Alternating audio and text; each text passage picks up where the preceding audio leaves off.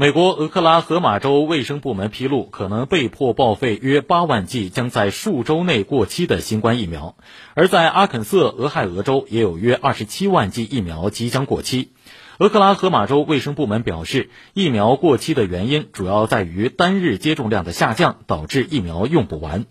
美国总统拜登先前设定目标，打算到七月四号独立日假期前，让美国百分之七十的成年人接种至少一剂新冠疫苗。不过，美国最近疫苗接种进度放缓，一些民众接种意愿减弱，媒体预期美国可能难以实现接种目标。